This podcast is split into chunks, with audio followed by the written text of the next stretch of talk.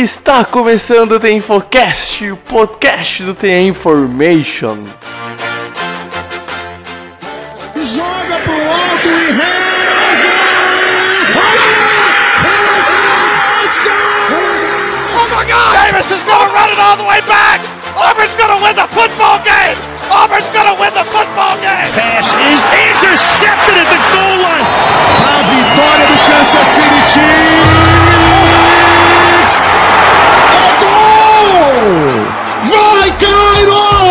Vikings!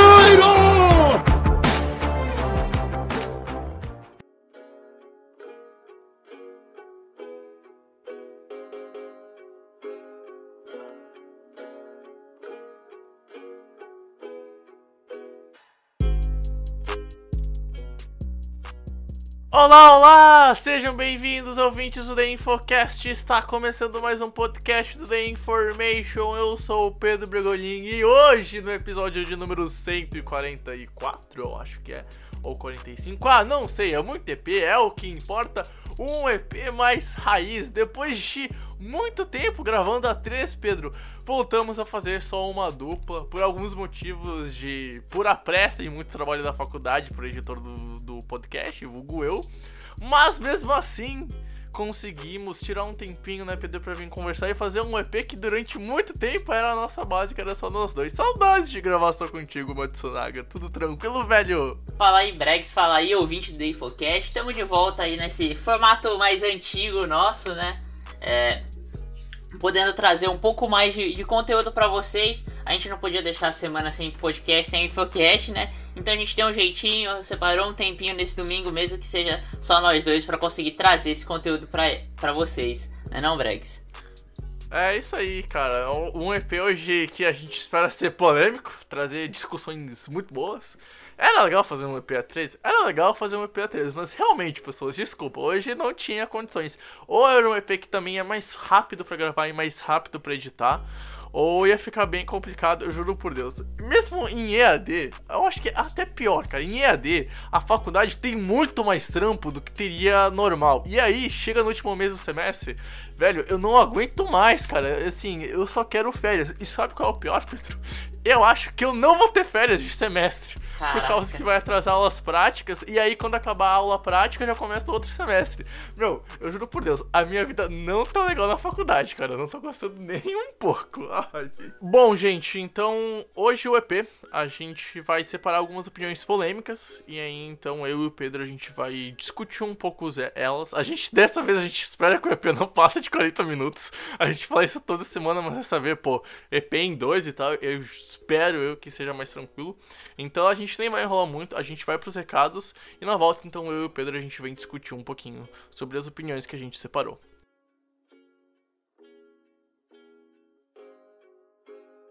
Bom, gente, passando aqui para lembrar então que o nosso site é o theinformation.com.br, lá tem todas as informações, todos os nossos textos, tudo que gira o mundo do NFL, a gente tá lá fazendo texto, comentando e ainda conta com nossos vídeos e também com os nossos podcasts. Também lembrando que agora a gente tá voltando a fazer mais vídeos uh, pro nosso canal do YouTube. O Pedro também estreou um quadro novo, Deflection, onde ele vai analisar uh, alguns aspectos do jogo do futebol americano, seja na NFL ou na NCAA. Enfim, um quadro bem legal, recomendo bastante.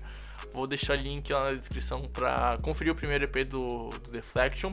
E também, lembrando então, as nossas redes sociais, no Twitter a gente é o InformationNFL, no Instagram The Information NFL e no Facebook The Information NFL. E se quiser achar pelo YouTube, só pesquisar lá então por The Infocast, The Information NFL, Information NFL, não tem muito erro, é bem tranquilo de achar a gente, certo, pessoas? Também lembrando então que a gente tem o InfoClub, que é um plano de assinaturas do nosso site, se você quiser conferir muito mais futebol americano na sua vida.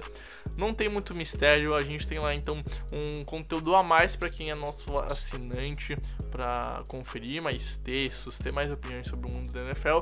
E caso você goste do que a gente faz nas redes sociais e quer apoiar o nosso trabalho nelas, a gente tem um apoia-se. Então você vai lá, se torna nos nossos patrões, investe no nosso trabalho e continua deixando a Information vivo, trabalhando pra frente, certo, gente? Então chega desse blá blá blá e de fato vamos pro podcast.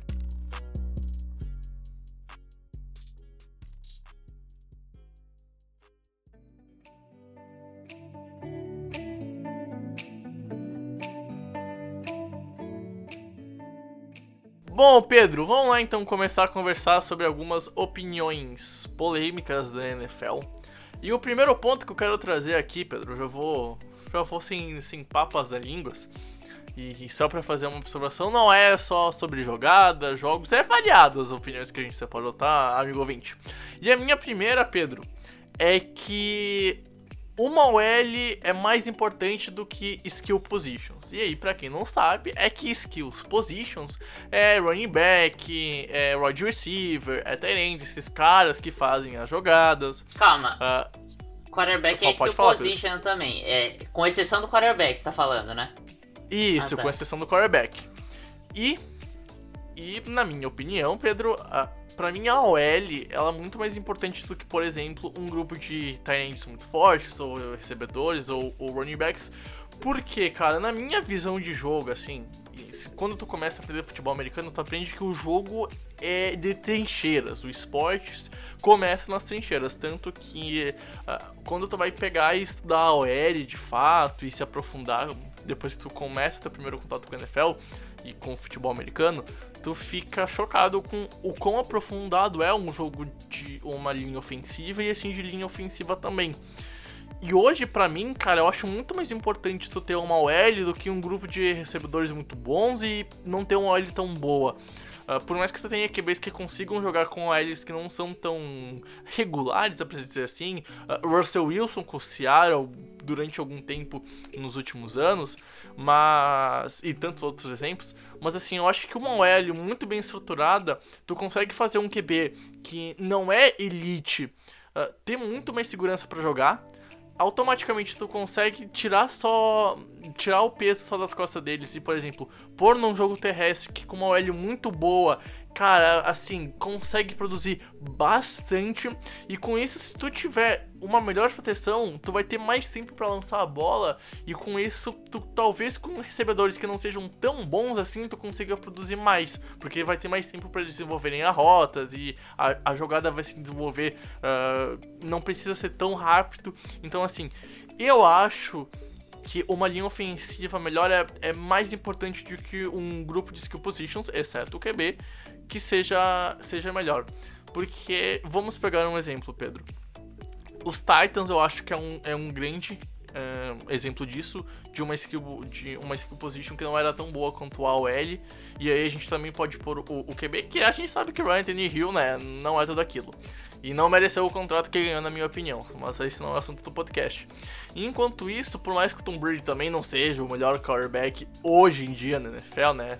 Uh, é diferente o Tom Brady do passado pro que a gente tem hoje, ele sofreu muito com uma OL que foi muito fraca. E tinha ainda, uh, por mais que as skill positions não fossem tão boas, uh, tinha ainda jogadores que poderiam render.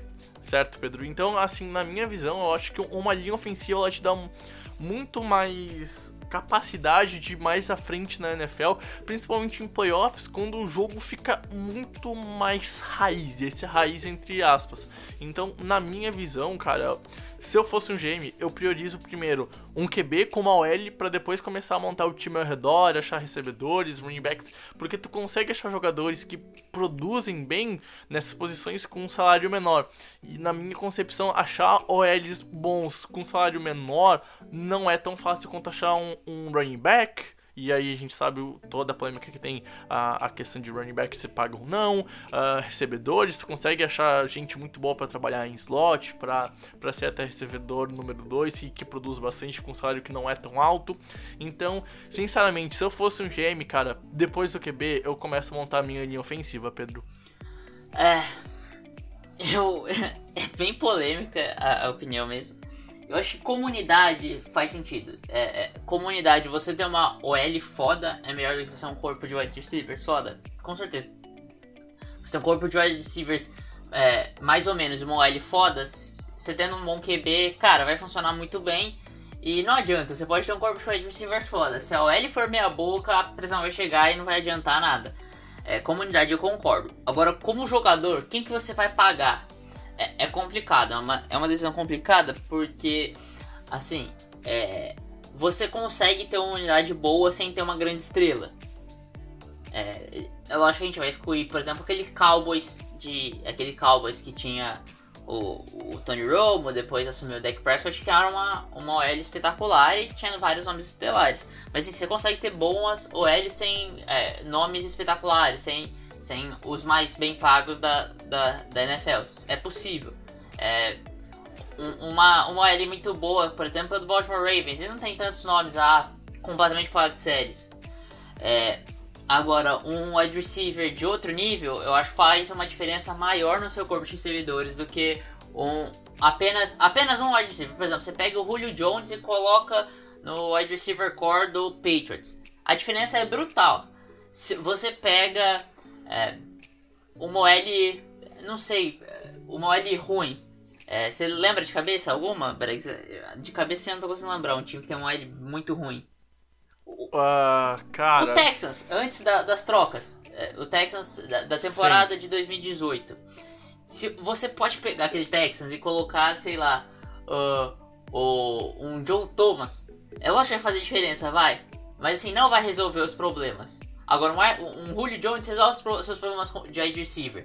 Então, eu acho que tem essa diferença. Mas eu concordo que comunidade é, OL é mais importante do que, do que, as outras, do que os outros corpos, vamos lá, do que ter um backfield muito bom, com vários running backs muito bons, ou do que ter vários wide receivers muito bons, ter um corpo de recebedores muito bom, ou do que ter, sei lá, uma dupla de Tyrant tipo Aaron Hernandez e Rob Gronkowski. Eu acho que assim, você ter uma, um, um, uma OL é, melhor, uma, uma unidade melhor, eu acho que realmente eu concordo com você.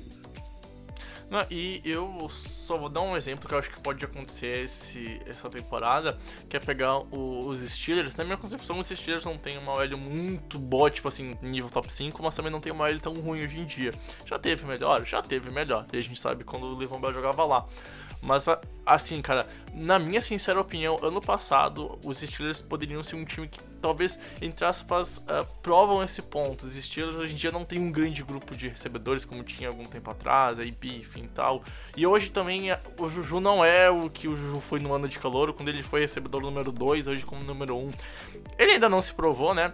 Mas o, o, time dos Steelers, na minha opinião, no passado ficaram a ter um QB talvez realmente pra pós-temporada. Eu acho que a lesão do, do Big Ben literalmente tirou a vaga dos Steelers de playoffs, porque a gente viu assim, uh, qualquer cara que foi no backfield como QB lá do, da franquia de Pittsburgh sofreu bastante.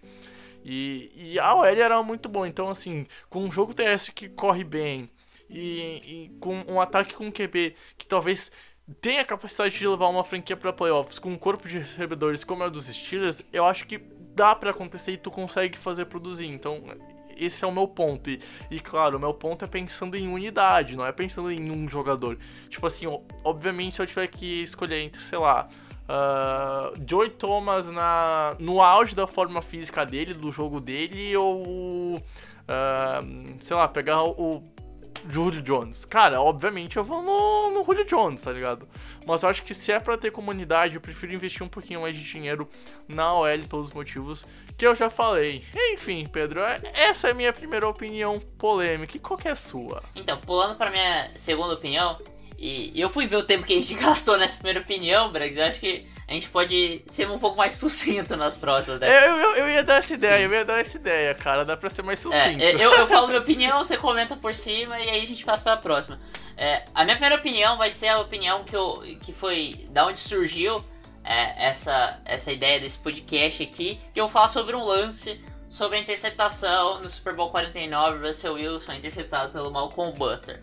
É, eu pensei em falar dela também. É, é minha opinião. Esse lance é, é, é, extremamente. E assim, no imaginário popular é um lance absurdo, a chamada é ridícula, não faz sentido nenhum. O Pete Carroll é, usou muita droga para fazer essa chamada. Não.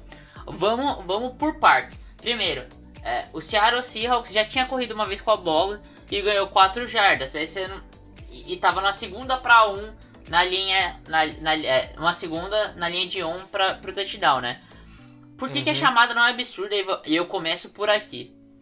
Primeiro, o, o, o Seahawks só tinha mais um, mais um timeout. Eles já tinham queimado dois timeouts no segundo tempo, só tinha mais um timeout para queimar. Então, se é uma corrida e não entra, eles têm que queimar esse timeout. Eles tinham mais duas jogadas. Isso que a jogada começa é, com 26 segundos no cronômetro, a jogada do passe. Então, ou seja, ele queimaria mais uns 6, 7 segundos e aí teria 19 segundos no cronômetro, 18 segundos no cronômetro para fazer duas jogadas. Já começa uma situação difícil. É, a chamada óbvio era o Marshall Lynch, mas cara, o futebol americano é longe do óbvio. E o que surpreende é o que funciona normalmente. Então, um passe faria sentido, até porque a chamada era a gente tenta entrar na endzone aqui, um passe de para que para conseguir uma jarda.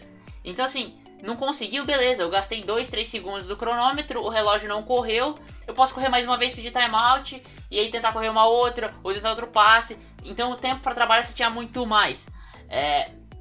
E outra, era uma, uma jogada é, simples até, não era uma leitura difícil, era uma jogada rápida. É, é, e era uma, uma jogada bem trabalhada em cima de um, de um cornerback que era um undraft free agent, um rookie, né? Primeira temporada de um cara que foi não draftado e que não tinha experiência nenhuma. Não era que é um, um rookie não draftado que se destacou na temporada regular. Não, ele não tinha, ele não tinha nada. E aí vamos para os fatos primeiro. O Russell Wilson teve a segunda, é, é, a, a segunda melhor média dele em questões de interceptações por, por passes tentados.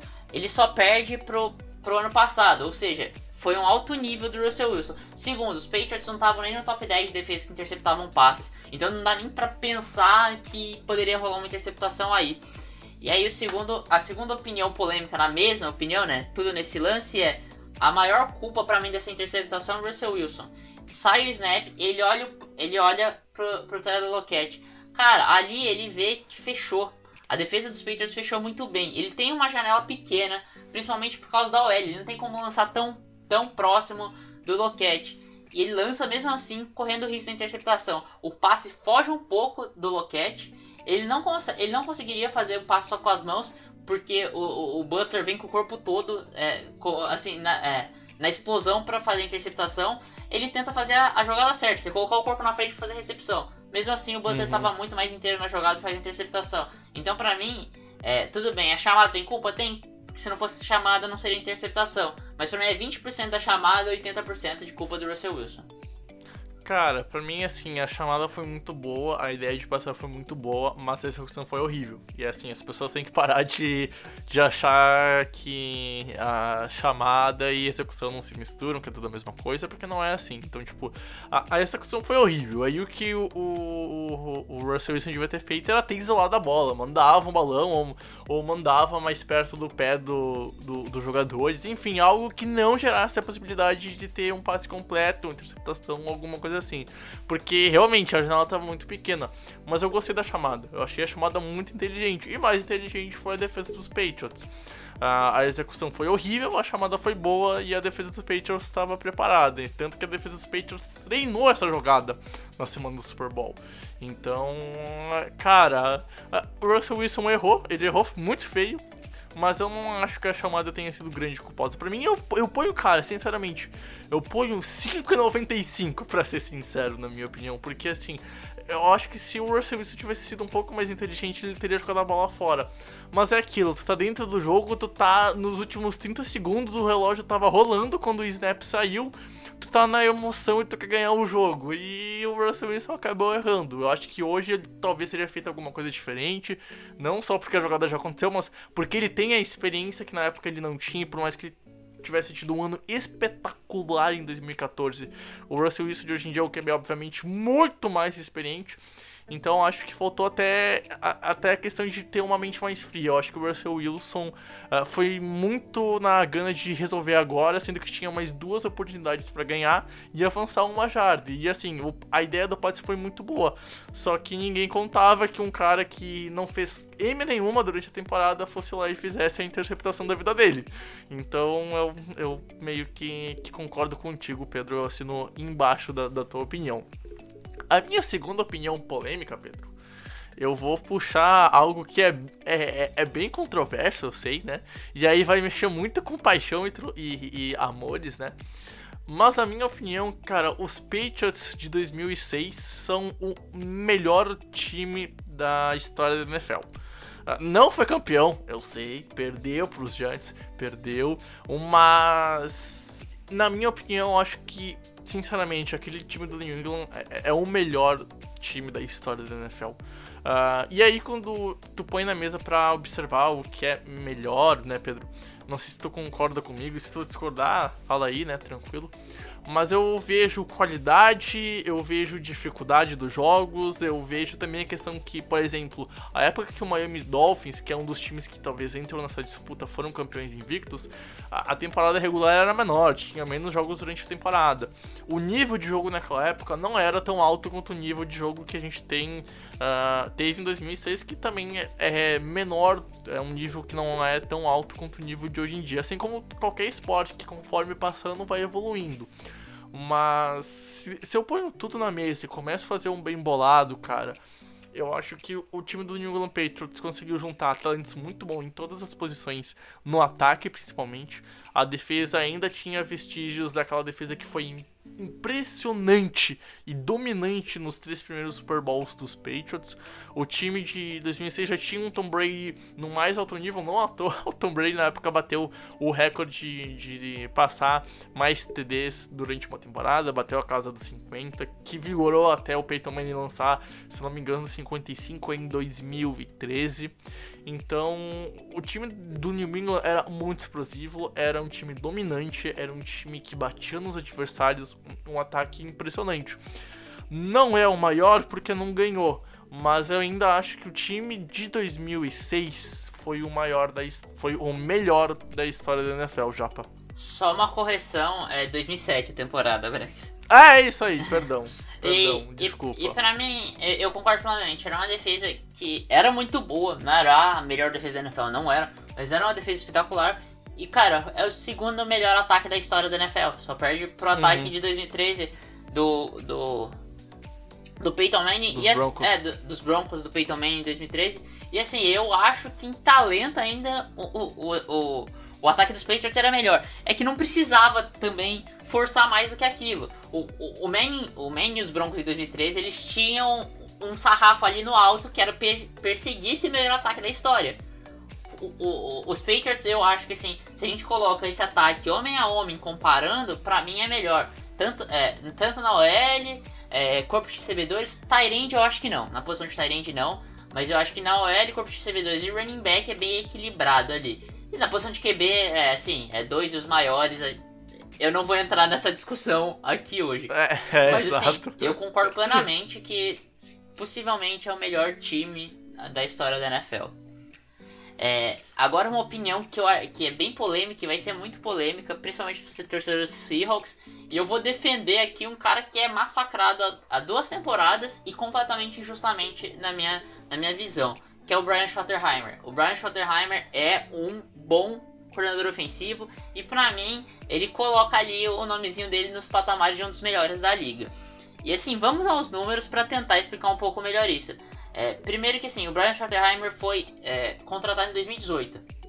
Depois de uma temporada desastrosa em 2017, que foi é, uma das únicas nos últimos, se eu não me engano, 8 ou 9 anos que os Seahawks não foram para os playoffs, a única. É, então, ele foi contratado depois de uma temporada péssima é, do Seattle Seahawks. A defesa do Seahawks de, dois, de 2017 é a melhor dos, dos últimos 3 anos. Ou seja, a defesa do Seahawks, depois que o Schottenheimer chegou, só piorou. Foi uma defesa que foi piorando muito. E era a base desse time antes disso. Então a defesa foi piorando muito. E o Seahawks indo para os playoffs sempre. Nesses dois anos com o Schottenheimer, os Seahawks foram os playoffs.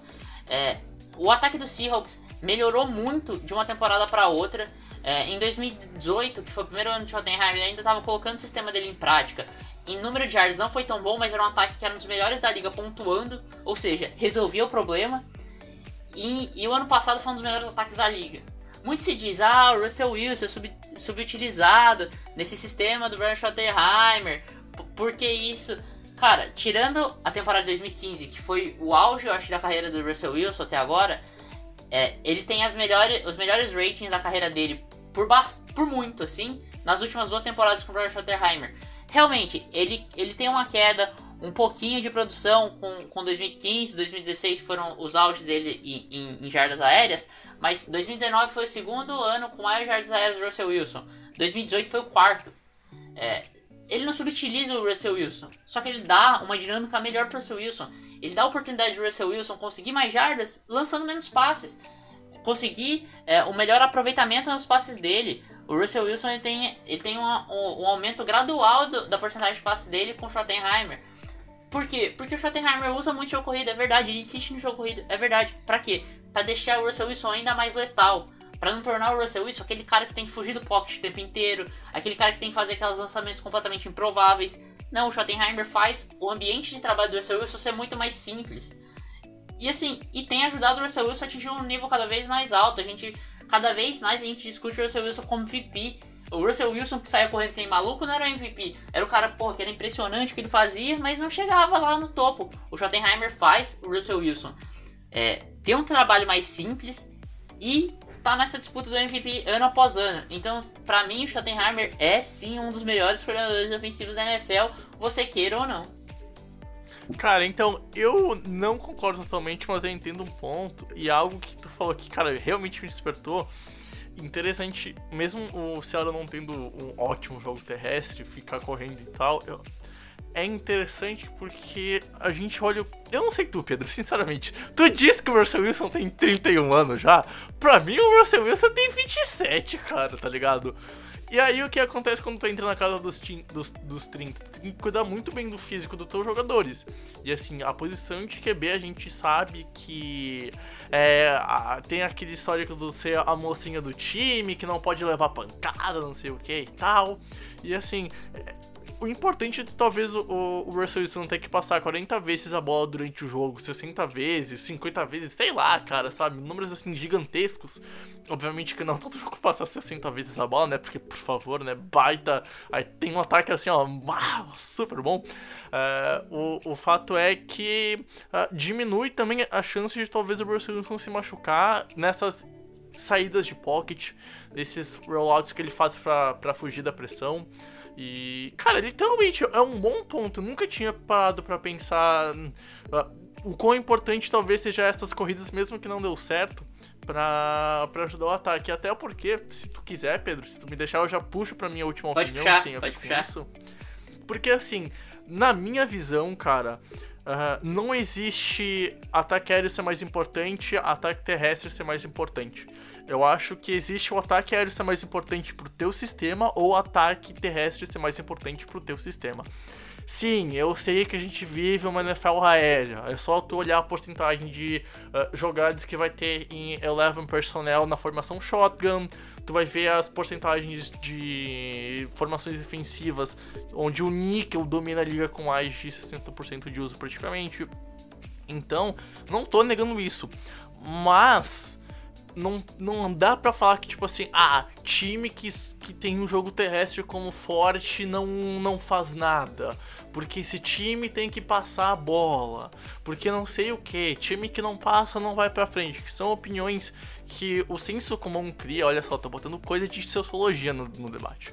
Que são coisas que o senso comum cria muito por piadas e tal e que não são condizentes com a minha, com a minha opinião e talvez com, até com a verdade. Não que eu seja dono da verdade, mas eu vou dar um exemplo uh, que não é tão recente, que é, perdão, que é bem recente e que prova o contrário que numa era onde o jogo aéreo é tão importante assim, um time como os Patriots, que foi campeão do Super Bowl 53, ganhou com um jogo terrestre fortíssimo, ganhou com o Sonny Michel anotando uh, 3 TDs numa, numa, num Divisional Round. Na FC Championship Game anotou 2, no Super Bowl fez o TD do título.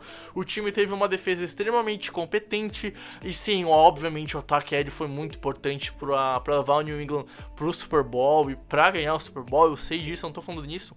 Mas se não existisse o jogo aéreo, e sim, os Patriots, ou perdão, o jogo terrestre, e sim, os Patriots eram focados em correr com a bola naquele esquema, naqueles playoffs, New England não teria ganho o Super Bowl. Então eu acho que, claro, tem sua importância a cada tipo de jogo, mas dentro do sistema importa muito mais como tu usa o jogo terrestre e o jogo aéreo.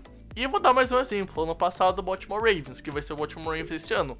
O Baltimore Ravens é um time extremamente terrestre. E se tu fosse pensar pela lógica do, do, do que a liga tem hoje no senso comum, assim, que ah, só o jogo aéreo importa, o jogo aéreo abre espaço para corrida e tal. E que de fato acontece, mas também não é só assim, tu tem que ir mais a fundo nisso. Cara, o Baltimore Ravens era um time bem mais ou menos, porque o Lamar Jackson não é um grande QB passando a bola, sabe? Então, na minha opinião, cara, acho que importa muito mais como tu usa o forte do teu ataque. Não tem nenhum problema tu correr com a bola em 60% das vezes da tua temporada. Os Cowboys, algum tempo atrás, bateram a marca de a mais 50%. O único time da liga que fez isso, se não me engano, em 2016 ou 2017. Uh, quando o, o, o Zeke tava no começo da carreira, sabe? Assim, eu não vejo nenhum problema tu utilizar isso. E se der certo, qual que é o problema? Porra, olha, os, olha o Baltimore do ano passado. Tu vai reclamar do ataque terrestre do Baltimore no passado? Então, a minha opinião é isso, Pedro. Eu acho que o, o ataque terrestre é, é muito importante. Cada um tem sua importância dentro do seu esquema.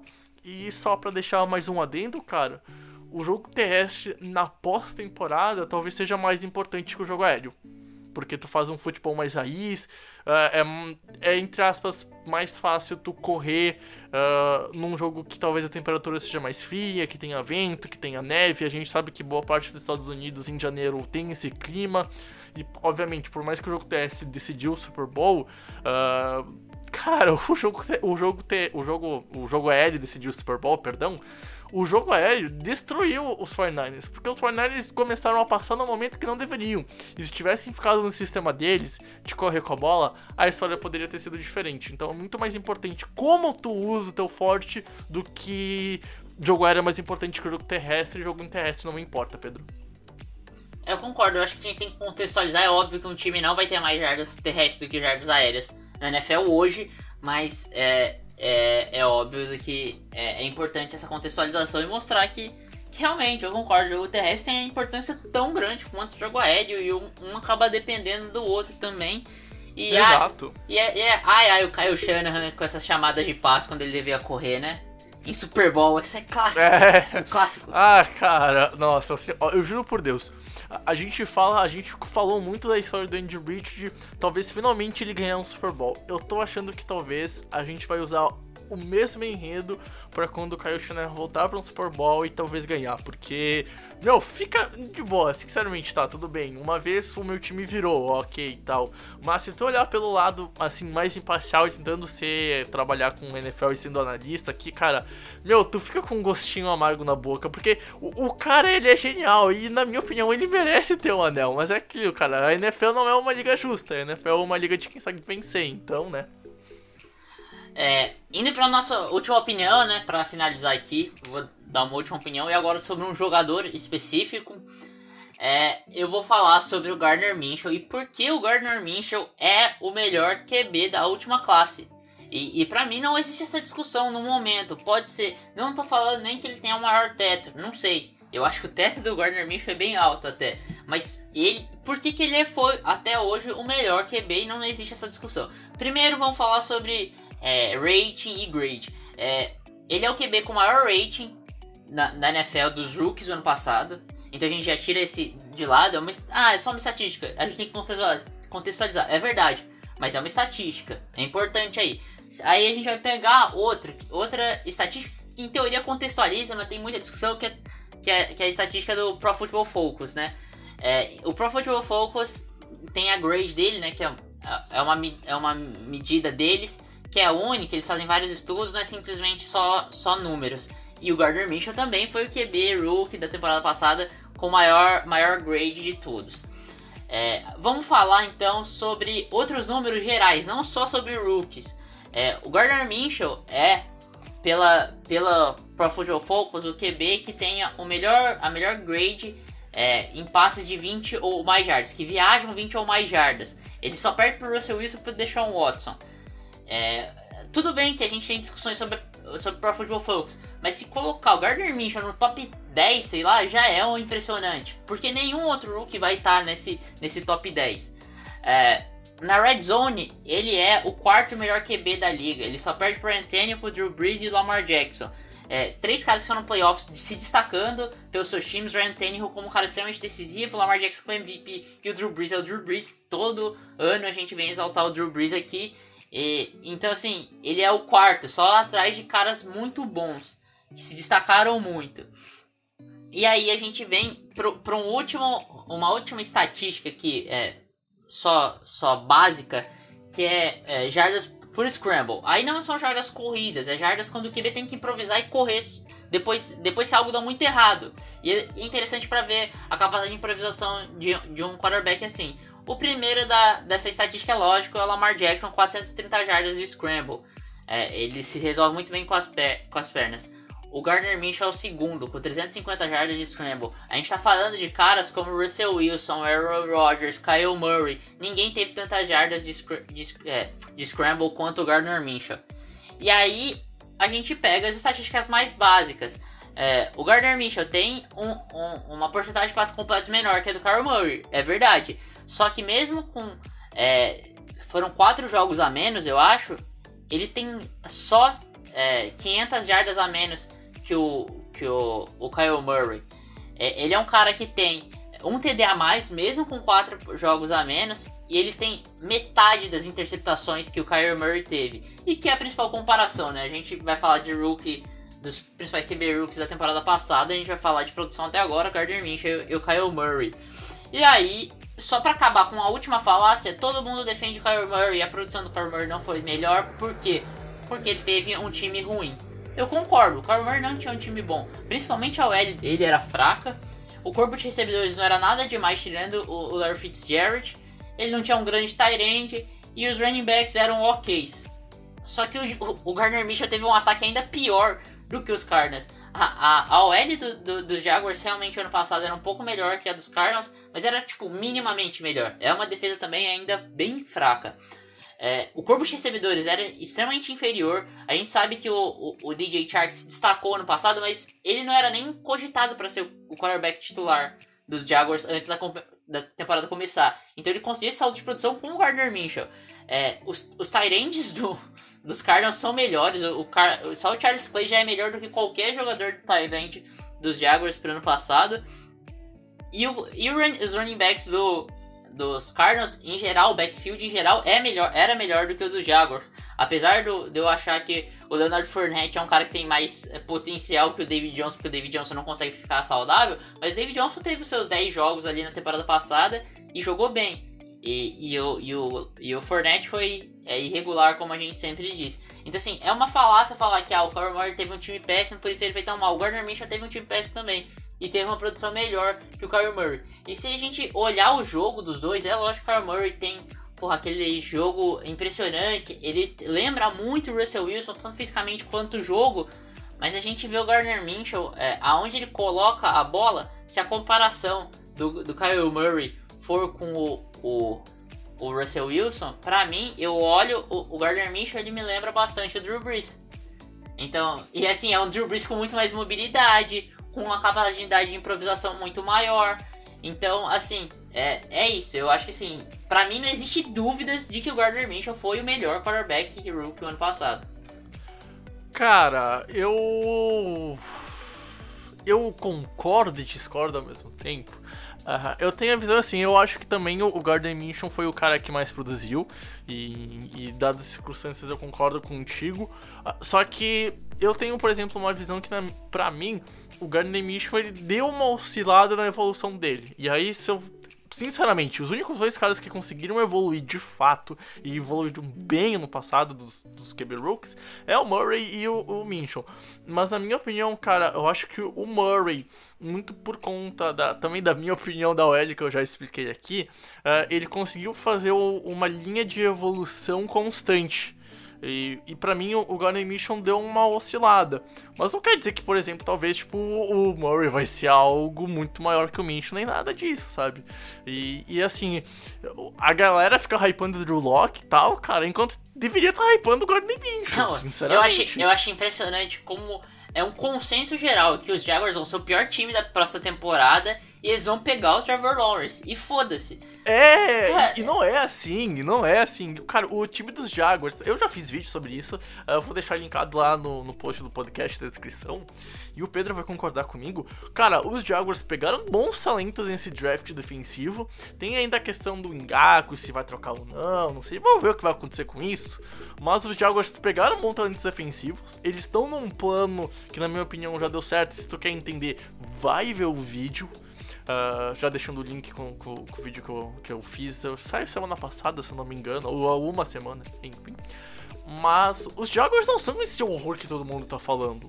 Cara, os Jaguars são melhor que os Redskins, são melhor que, na minha opinião, o- os Cardinals. Os Lions. um- um- os Lions. Não, E- os Cardinals eu acho que não. O ataque dos Cardinals vem muito forte pra próxima temporada. eu É, é, é, é faz que a diferença. é, evoluiu bastante. Mas assim, eu acho que talvez a defesa dos Cardinals iguale o time, porque a defesa dos Jaguars é boa, e a defesa dos Cardinals pra mim, cara, Então. não me dá muita confiança, então meio que não fica equilibrado, sabe? É, eu acho que são times equilibrados ali. Eu, eu É. dou um pouquinho a mais pros Cardinals porque eles montaram um ataque muito forte pra essa temporada. É um ataque espetacular. Mas eu acho bem equilibrado também. Isso. E, e, assim, a galera fica hypando, tipo, outros QBs que, cara, sei lá, parece que. Eu, eu acho que a popularidade, por exemplo, obviamente o Denver é muito mais popular que os jogos do Brasil, então atrai muito mais olhar. E sim, o Drew Locke foi bem. Só que, cara, meu, a, a jogada que o, o Garden Minshew fez contra os próprios Broncos, onde vem o pocket colapsando, a defesa vem, ele escapa de dois sacks, ele sai e faz um passe assim com a bola, né, aquele passe entre aspas balão, que a bola vai subindo e vai descendo, vai cair só onde é que o Tyrande conseguiu fazer o catch. Meu, assim, aquilo lá eu não vi nenhum outro QB fazer. E assim, eu acho que o Garden Minshew, quando ele começou a virar titular, ele fazia essas jogadas entre aspas mais mágicas. Ah, eu acho que ele é o cara que mais conseguiu se virar devido ao time que tava, as peças que tinha. Porque, cara, no passado, quem que era o recebedor do Jacksonville Jaguars, mano?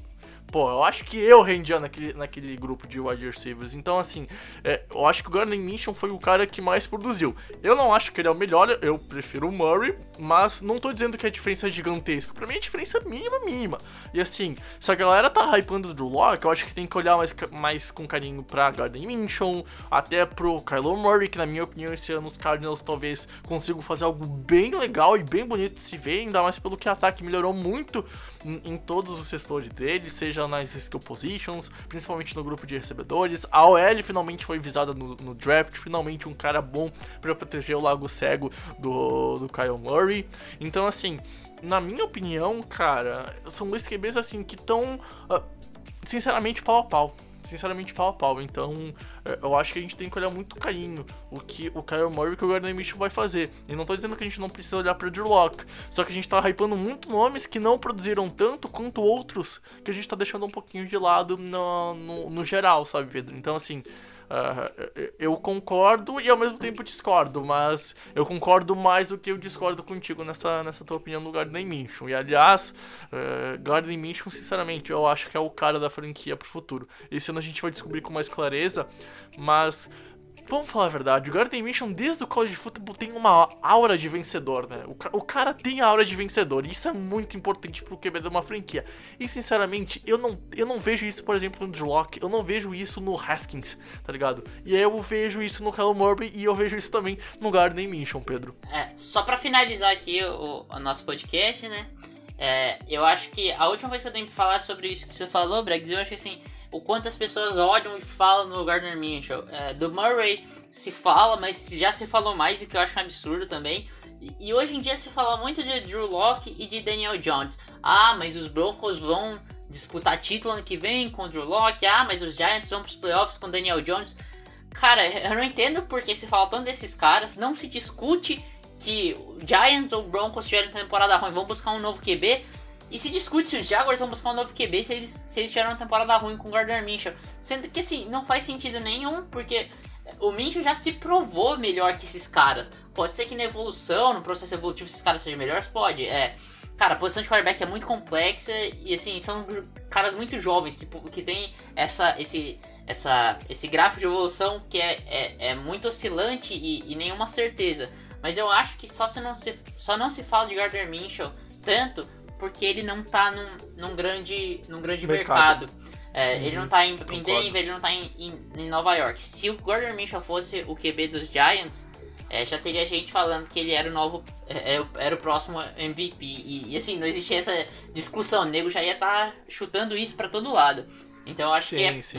o maior o, o maior defeito do Gardner Minshew é jogar em Jackson, viu?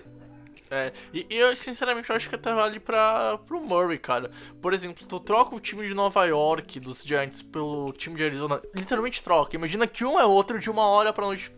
E aconteceu isso a visão pro Murray seria muito maior que tem hoje. Então acho que a questão por, por, esses dois casos é que o mercado importa muito. Porque, cara, tá longe Arizona e Jacksonville ser os maiores mercados da NFL. Então, e, e, é aquela coisa, vamos pegar até o exemplo do, do Sidham. Cara, tem gente aí que não é tão grande, mas tem gente falando bastante do Jared Sidham, sendo que o cara tem dois, três snaps na NFL, tá ligado? E sendo que o primeiro snap dele foi interceptação. Então, eu acho que, cara, tem que ter muito mais calma e, e olhar com mais carinho para esses nomes. É, eu concordo contigo com isso, Pedro.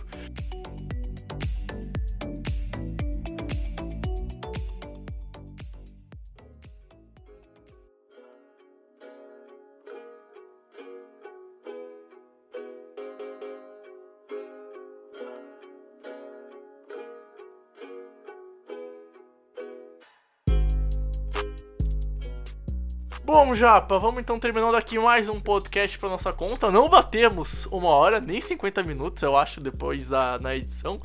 E fico feliz, Pedro, de relembrar um pouco dos EPs que a gente gravava, eu e tu de noite. Saudades de gravar às 3 da manhã, depois do Monday Night. Ah, que saudades da temporada regular da NFL.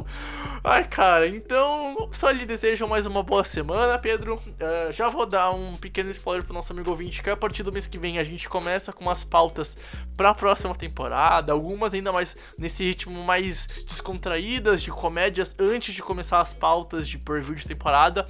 Mas esse é o último mês que vem essas pautas mais sabáticas, né, Pedro?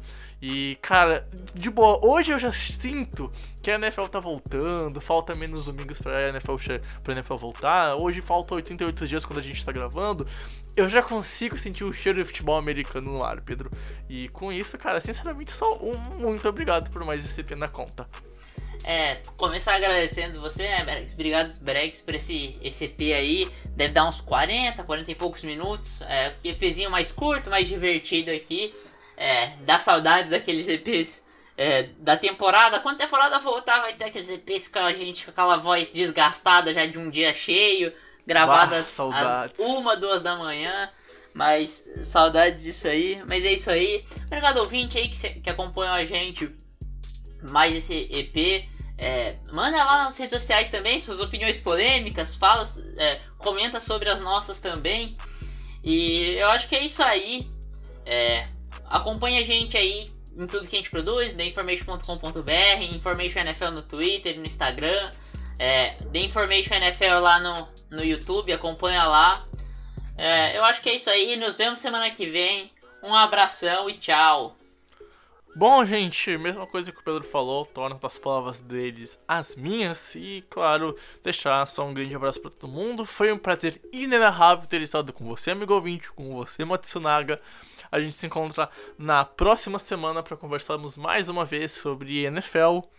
E, claro, fique em casa, lava as mãos e se cuide. Tamo junto, valeu e tchau, tchau!